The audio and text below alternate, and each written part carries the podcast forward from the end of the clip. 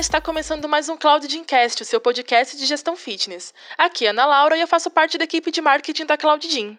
O nosso convidado de hoje é o professor Carlos Neto. Ele é mestrando em desenvolvimento local, especialista em gestão empreendedora e desenvolvimento de novos negócios, além de CEO da rede Perfect Body. E hoje a gente vai falar sobre coordenação de musculação. Tudo bom, Neto? Tudo ótimo, sempre um grande prazer estar aqui, né? Pela primeira vez hoje na sede maravilhosa da Cloud Gym. Gostei muito. Já desde então agradeço a vocês aí pela excelente recepção para mim, para minha filha que está até agora brincando aí. Imagina, é um prazer. Nas instalações. Fico muito feliz com o convite, gostaria de ser convidado mais vezes. Pode deixar. e espero contribuir aí com gestores que vão fazer uso desse material aí. Claro. Vai estar disponível em todas as plataformas digitais da CloudGen. Sim, com certeza. Eu queria que você introduzisse um pouco, né? O tema de hoje a coordenação de musculação. Como que você explicaria, né, o, o conceito desse termo para quem está quem tá ouvindo? Desculpa. Primeiro é importante frisar que esse profissional é um profissional de escassez máxima no mercado, né?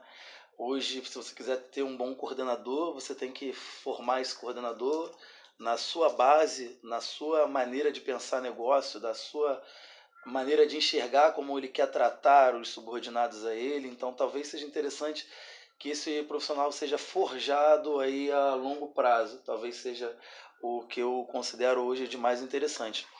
É, partindo do princípio que você já sabe o que você quer para um coordenador, você tem que entender quais são de fato é, as funções do coordenador.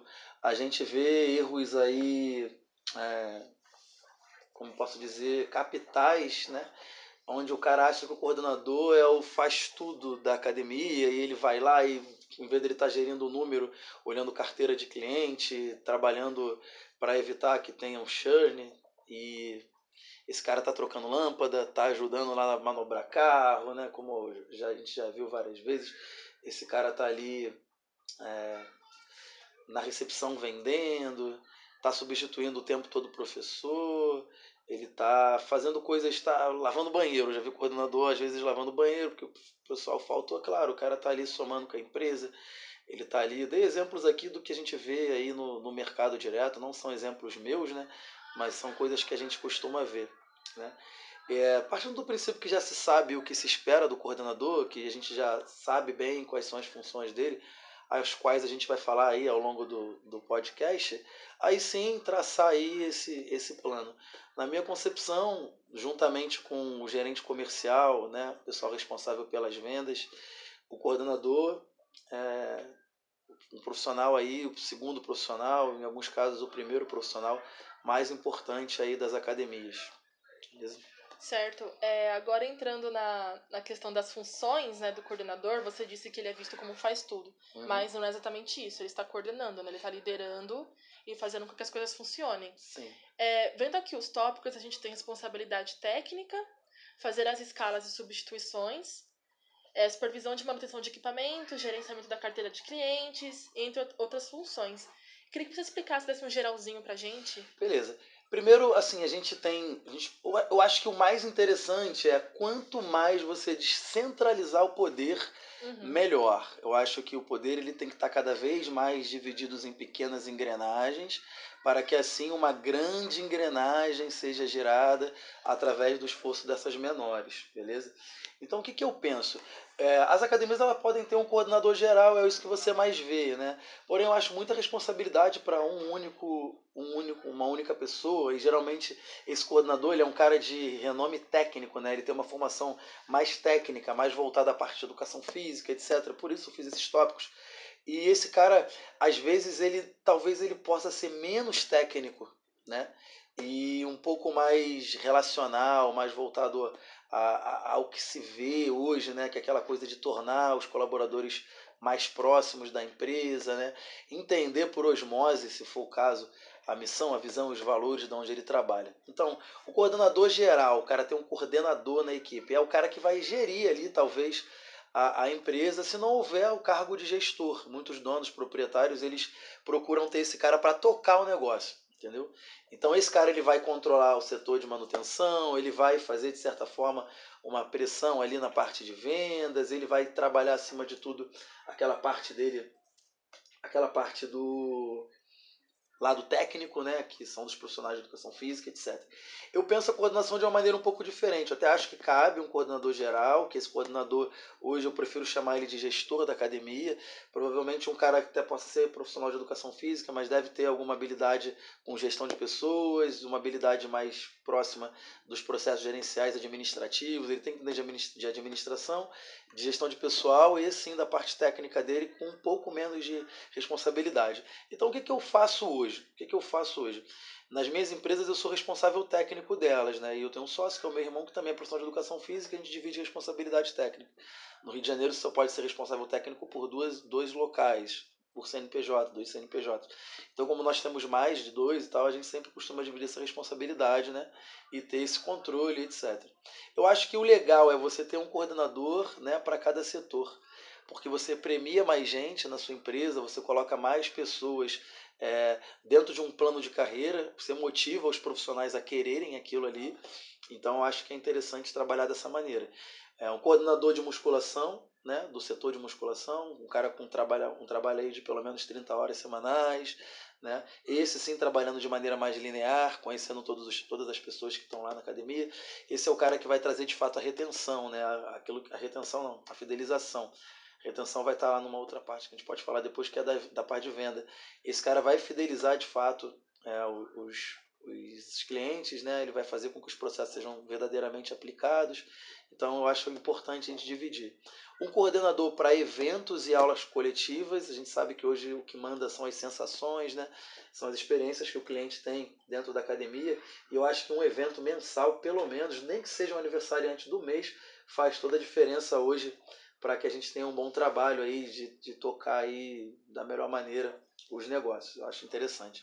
E aí esse coordenador de eventos, ele também coordena a coletiva, porque senão você fica com muito funcionário, né, muita pessoa na liderança. Só que eu acho a coletiva hoje muito importante e o principal atrativo para que a gente faça esse caso de gerar boas experiências e tal. Toda vez que você vai para uma aula, você tem uma nova experiência.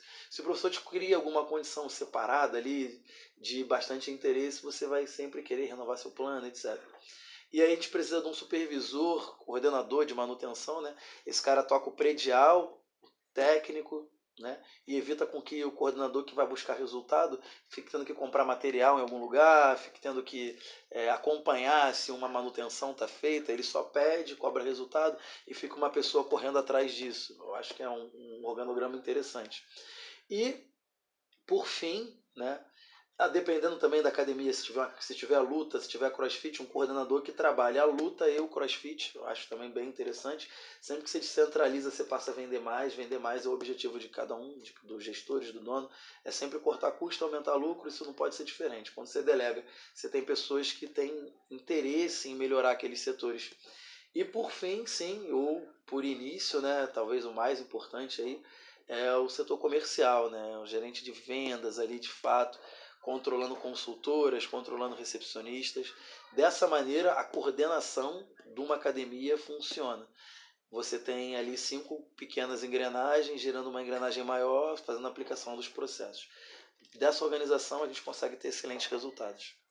Legal. Então, se a gente fosse colocar numa, numa organização, né, seriam os funcionários da academia, recepcionistas, professores, coordenadores para poder é, fazer a manutenção dos setores e o gestor, porque o gestor nem sempre ele vai conseguir estar todos os dias na academia, Exato. a rotina dele é muito corrida. E é para isso que servem os coordenadores, para poder fazer o trabalho do gestor enquanto ele não estiver. Exato. A ideia é justamente aquilo que eu falei, descentralização. Se você tem um chefe em cada local e você, como gestor, tem que, tem que visualizar o trabalho desses chefes, uhum. você deixa de ser um, um escravo do seu negócio. Uhum. E diferente do que muitas pessoas pensam, talvez não seja tão caro fazer isso. É só você formar ali seus profissionais. Os professores de educação física, eles se motivam a muitas vezes por fatores que não são os financeiros. E eu aprendi ao longo desses anos com academia e tal que o poder motiva, né? Você dar uma possibilidade, você colocar a pessoa num cargo superior, você dizer que ela tem um, um potencial, isso ajuda bastante e talvez em certos aspectos isso seja até melhor do que a própria remuneração, né? O dinheiro, o salário. Tem muita gente que prefere ter aí um reconhecimento, né, do que você está aí ganhando financeiramente. ter esses setores distribuídos não quer dizer que vai onerar tanto assim a folha. Claro que tu vai ter um valor, um, um, um custo maior, mas pensa comigo, você vai ter menos perdas, né? As pessoas que trabalharem essas funções dessa maneira, elas vão fazer com que você cada vez mais tenha estrutura, você possa buscar de fato a sua função, que é fazer ali o negócio realmente acontecer, é estar tá ali nas suas responsabilidades como gestor, não fazendo o trabalho que outras pessoas podem fazer. Você gestor tem que fazer aquilo que só você pode fazer. Todas as outras condições que outras pessoas podem fazer, você deve delegar. E também a questão de confiança em equipe, né? Sim, sim, sim. O trabalho de equipe é fundamental. Como eu falei, desde o início a gente está falando o tempo todo das relações da equipe, né? O cliente interno, ele tem que ser muito bem tratado, muito bem conduzido. Eu tive experiências de várias maneiras de tratar, já, já pensei em tratar como com mão de ferro, já tratei com mais liberal no estilo Lex Fé. Uhum. Hoje eu entendo que é mais participativo, né? A gente ouve, recebe feedback, coloca em prática alguns, outros não colocam em prática. Quem demite são os próprios profissionais, são os próprios funcionários, né? A gente só acata ou não. Então, quando já vem uma demissão, quando já vem alguma coisa nesse sentido, já está muito bem Sim. estruturado. A gente só vai lá de, pô, esse cara aqui eu acho que precisa de uma outra chance. Quando a gente conhece como gestor, ou então não, esse cara aqui, vamos, vamos segurar um pouquinho, vamos botar na geladeira. E já vem já da própria equipe já essa condição de finalmente ou de permanência. E agora, com, como você citou a questão de retenção, eu queria saber como que a academia vai atrair clientes de acordo com essa dinâmica que você falou pra gente. De que forma o aluno vai enxergar essa academia? Como que o gestor pode passar essa confiança de trabalho em equipe para os alunos no dia a dia? Beleza. Primeiro a gente a gente está falando alguns termos aqui específicos do mercado fitness, né? E eu sempre falo que todo, todo dia, toda semana aparece um nomezinho diferente. Né? agora a gente está falando de evasão aqui, estamos conversando aqui, conversando aqui em off, né? E falamos sobre a palavra churn, né? Que na tradução livre não tem nada a ver com, com essa perda, mas ela é uma perda de clientes ali e tal, conhecido como, no nosso mercado como evasão. Por exemplo, a gente precisa separar o que é retenção e fidelização. O coordenador é o profissional responsável pela fidelização do cliente dentro da academia. Ele não se preocupa tanto assim em trazer o cliente, em fazer a parte comercial, né? Esse coordenador de musculação que é o nosso case agora do momento. Esse cara ele precisa fazer com que as pessoas permaneçam. Ele precisa de novas vendas, mas não é ele que vende. Ele causa a experiência necessária para a renovação e controla as experiências negativas. Ele vai lá rapidamente através dos, dos subordinados dele ali e localiza esse problema e a partir disso ele vai lá e soluciona esse problema. E aí sim ele é ele fideliza. Retenção ela acontece lá na recepção. Na hora que a pessoa vai lá e coloca o cartão de crédito dela e compra 12 meses, uhum. ela está retida. Isso não quer dizer que ela vai permanecer retida, mas ela está retida. 12 meses, ela comprou da prestação do seu serviço, você tem 12 meses para encantar. Se você consegue encantar lá nos dois primeiros meses, provavelmente você vai renovar seu plano e ela vai cumprir tudo direitinho. Agora, se alguma coisa acontecer de errado nesse período, dificilmente vai, vai ser possível. E aí o coordenador de musculação, que a musculação é uma atividade que geralmente as pessoas fazem ali diariamente tal, né?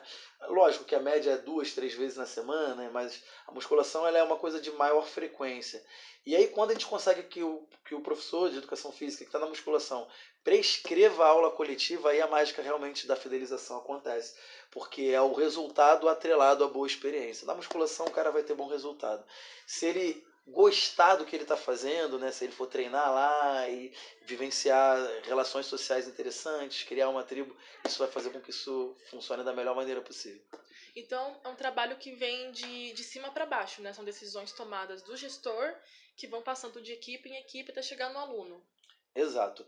É, existem os planejamentos, né? A gente tem que fazer um planejamento anual, sim, e utilizar esse planejamento de forma não engessada. Não quer dizer porque eu planejei o ano inteiro que eu não vou fazer ações diferentes em determinado sim. mês, porque hoje o mundo é globalizado, ele é muito rápido.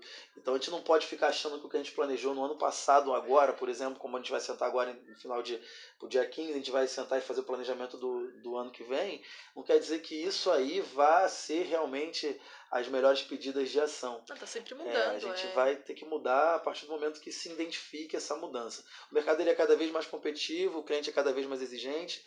É, a gente tem um caminho, a gente traça um caminho que, que o profissional, o coordenador, etc., ele, ele vai ter. A gente chama isso de processo, né? Na musculação a gente tem vários, a gente tem o Face to Train, né? onde o cara é, fica ali meia hora com o profissional para montagem de treino, para teste de carga, para calibração, enfim, coisas desse tipo. Isso aí não é uma coisa também criada por nós, é uma coisa que rola no mercado, só que funciona. O nosso estagiário, o nosso profissional, ele dá um atendimento ali exclusivo, quase que personal, para a gente poder iniciar esse trabalho. A gente troca treino de 21 em 21 dias no máximo, de forma gamificada. Se você vier hoje, sete dias direto, no oitavo dia eu vou mudar seu treino. Nem que a gente mude o, o seu, a sua ordem, mas a gente muda alguma coisa. Afinal, quem é que não quer passar de fase, né? Você cria ali, ó, você tem cinco fases para você mudar o seu modelo de intermediário para avançado. Basta que você venha tantos dias na fase 1, tantos dias na fase 2 e você se dedique à sua melhoria. A gente vai lá e te muda de treino. São dois processos que ajudam muito a fidelização. A outra é a gente premiar a presença, né? A gente fala que a, a gente chama de, de é, atuação premiada, né? Você vai lá, atua o seu treino, faz aquela coisa toda, a gente dá um voucher para você participar de alguma coisa. Outros processos que vieram de outros mercados. Esses mercados não são criados pelo fitness, não foram é, esses processos eles não, não nasceram do fitness, eles foram adaptados de outros locais e a gente consegue aplicar, não tem dono, entendeu? É importante a gente falar que não existe uma verdade absoluta ou receita de bolo. Você tem que ver, de acordo com as pessoas que já fizeram alguma coisa, se essas coisas que elas já fizeram dá certo também na sua empresa. Partir de um princípio que se deve errar com é, os erros dos outros, né? a gente não procurar não errar com os nossos, como se fala bastante partindo de ter esse processo alinhado, de fazer essas condições serem favoráveis para o cliente, para a academia, a gente consegue processo de renovação com qualidade. Até porque o segmento fitness, ele é, oscila muito, as demandas mudam muito e além disso é um meio extremamente competitivo. Desde as empresas que estão abrindo sua academia ou abrindo sua box de crossfit, até mesmo os alunos. Eles estão sempre competindo, sempre querendo resultados melhores, sempre competindo com colegas, sempre, é, é, sempre competindo com colegas, sempre competindo com, com quem participa junto com ele.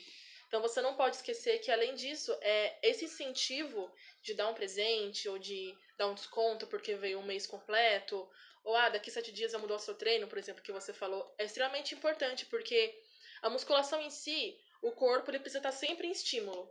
Então, se você está fazendo sempre um treino, uma hora você vai é, acostumar com aquele treino e precisa de um treino mais intenso.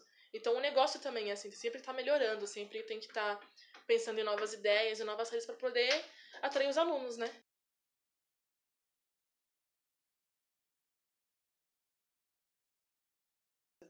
Tem esses procedimentos interessantes de é, fazer com que esse cliente compareça. O desafio nosso, quando academias de bairro, quando academias que não são do modelo low cost e tal, é realmente fazer o cliente comparecer. Uhum. Se o cliente comparece, tudo pode dar certo para o perfil, porque a gente sabe que se o cliente treinar, ele vai ter resultado. Se ele fizer a mesma coisa que ele estava fazendo na questão alimentar dele antes de treinar e ele coloca o treino e não muda essa alimentação, ele já vai ter resultado. Sim. Entendeu? Então já é uma coisa interessante. E eu sempre digo que a gente deve hoje basear as nossas ações em convivência, em interação, em coletividade, em criação de tribo e deixar o resultado para ser uma coisa que aconteça, né? Buscar o resultado sim, claro, porque o resultado vende, mas eu acho que é melhor a gente ter a pessoa indo porque ela gosta de ir e não porque ela tem obrigação de ir. Sim. Entendeu? Acho que isso a gente consegue é, finalizar bem, frisar bem essas questões. Até porque na obrigação a gente não tem prazer em fazer nada, né? Tem que Sim. ser uma coisa que a pessoa vá por opção, por, por diversão, por hobby mesmo. Exato. E o fitness ele ficou muito essa coisa de tá pago, né? Fui lá, menos um, mais um. Então a ideia não é, né, tá pago, né? Mas o não, que isso, que divertido. Hoje o cara foi lá e fez isso, aquilo, aquilo outro. E o CrossFit ele entregou muito isso, né? Você vê essa galera fazendo, né? Eu sempre digo que é criar expectativa, atender expectativa, superar expectativa. É uma modalidade que ela, ela, ela fez isso. E a gente assimilou o CrossFit. O CrossFit dentro, dentro das academias, né? Os boxes cada vez vão estar mais fracos, vai cada vez já está rolando debandada de filiação, por exemplo. Então, quem conseguir pegar isso para si e utilizar dentro da musculação, que é que a gente procurou fazer, inclusive com nomenclatura de treino, né? A gente procurou fazer muito isso, botar treino bastante voltado ao funcional e tal. Quem conseguir fazer isso vai ter, vai estar tá saindo na frente, vai ter bom resultado. Legal. E para encerrar, para o gestor que está escutando, né, uma receita. Como ter uma boa equipe? Tem receita para isso? Não tem receita. Olha só, o profissional de educação física hoje, na questão que a gente está falando aqui de coordenação, parte técnica, ele é o seu principal, principal problema e ao mesmo tempo ela é a sua principal solução. Uhum. As pessoas elas solucionam os problemas ao mesmo passo que elas criam esses problemas. Então o que eu costumo dizer são dicas básicas, é contratar profissional, a gente utiliza DISC e tal, é, mas é só para ter um caminho. A gente usa muito, a gente fala muito de perfil, né? A gente estuda muito essa questão da geração, dos mileniais e tal. A gente vê, vê bastante esse tipo de coisa. Eu faço treinamento direto com as minhas equipes de liderança para eles buscarem esse perfil profissional. A gente fala dos nossos valores, da nossa missão, da nossa visão. Por quê? Para ter isso, não. Para poder pegar pessoas que estejam alinhados com esses processos, né? Você quer um cara dinâmico. Adianta você pegar um cara introvertido só porque ele tem CREF, porque vai estar tá lá. Então, seleção boa seleção é fundamental. Sendo que contratar pessoas para fazer seleção é caro e o mercado não dispõe, assim, a maioria dos profissionais não tem isso. Então, se especializa um pouco nessa questão, vê quem está alinhado com, com o que você pensa na hora de fazer é, a sua contratação, na hora de colocar gente, vê se é, esse, esse, essa contratação ela vai te trazer o resultado que você é, precisa, porque é muito complicado as demissões, né? E quando você contrata errado, você onera muito a sua empresa, porque o Brasil é um país de defesas de direitos trabalhistas muito severas, você paga para tudo, e a gente sabe, quem é gestor sabe a complicação que é. Não estou aqui para discutir se, se isso é certo, se é errado, eu sei que existe, se existe tem que cumprir. E quando você contrata mal, você tem que demitir, você tem custos, então o segredo é, é demite rápido quando você vê que não achou, não era o que você queria, e contrata devagar tenha uma boa categoria de base. O que é a categoria de base? São os estagiários ali, né? Procura botar treinamentos com eles aí, pelo menos mensal, contrata gente de fora, é mais barato que comprar uma máquina. Se você gastar aí meia máquina por mês com a capacitação da sua equipe, os seus resultados com certeza vão ser melhores. Mas primeiro é você achar o teu norte, o que é que você de fato quer. E o problema maior do gestor é que ele nunca sabe o que ele quer, ele sabe que ele quer dinheiro, mas ele não sabe os caminhos para chegar nesse dinheiro, né? Ah, tá lá o pote de ouro, tem o arco-íris, é só subir o arco-íris, tá, mas sobe como? É íngreme, vai subir escorregando, como é que vai ser? Eu acho que esse que é o grande lance. Você identifica o que você quer, você identifica fatores que vão te trazer esse resultado, então você busca aí claramente esse resultado. Neto, muito obrigada pela participação, por disponibilizar o seu tempo. Eu agradeço. Estou aqui hoje, né, num evento aqui em São Paulo, maneiro. Estou agradecendo também pelo convite. Eu sou um cara que gosto muito de falar, gosto muito de ajudar os outros, assim, né? Eu não cobro por fazer isso. Eu tenho grupos de WhatsApp, estou no Instagram, é, porque a gente não quer que as pessoas passem pelo que a gente passou. Sei o quanto é difícil fechar uma, uma empresa, acabar com um sonho, botar pessoas na rua. Eu sei como é difícil tocar essa empresa e sei o quanto mais difícil é você viver dessa empresa e trazer esses resultados. Então, o pouco que eu adquiri aí nessa experiência aí de nove anos, fazer dez anos agora em julho, eu procuro estar sempre dividindo, procuro estar sempre passando para todos. É sempre um prazer poder ajudar aí o mercado a é, se estabelecer, né, crescer, que não seja só o mercado daquelas pessoas que são milionárias, bilionárias, não ficar aí um oligopólio. Hoje, o que está se caminhando é para que se haja um monopólio aí do fitness, né? O que eu puder fazer para evitar que isso aconteça, estarei sempre fazendo. E eu acho que fortalecer os pequenos empreendedores é o principal caminho para que isso aconteça. Muito obrigado também aí e aqui muito feliz me despeço. Bom, a gente da Claudidin também espera que dê tudo certo, que você consiga atingir esses objetivos. E bom, o Cloudcast está ficando por aqui. Só lembrando que às sextas-feiras nós temos programas novos, então semanalmente você terá acesso a novos conteúdos das nossas plataformas de streaming e também no nosso blog. Muito obrigada.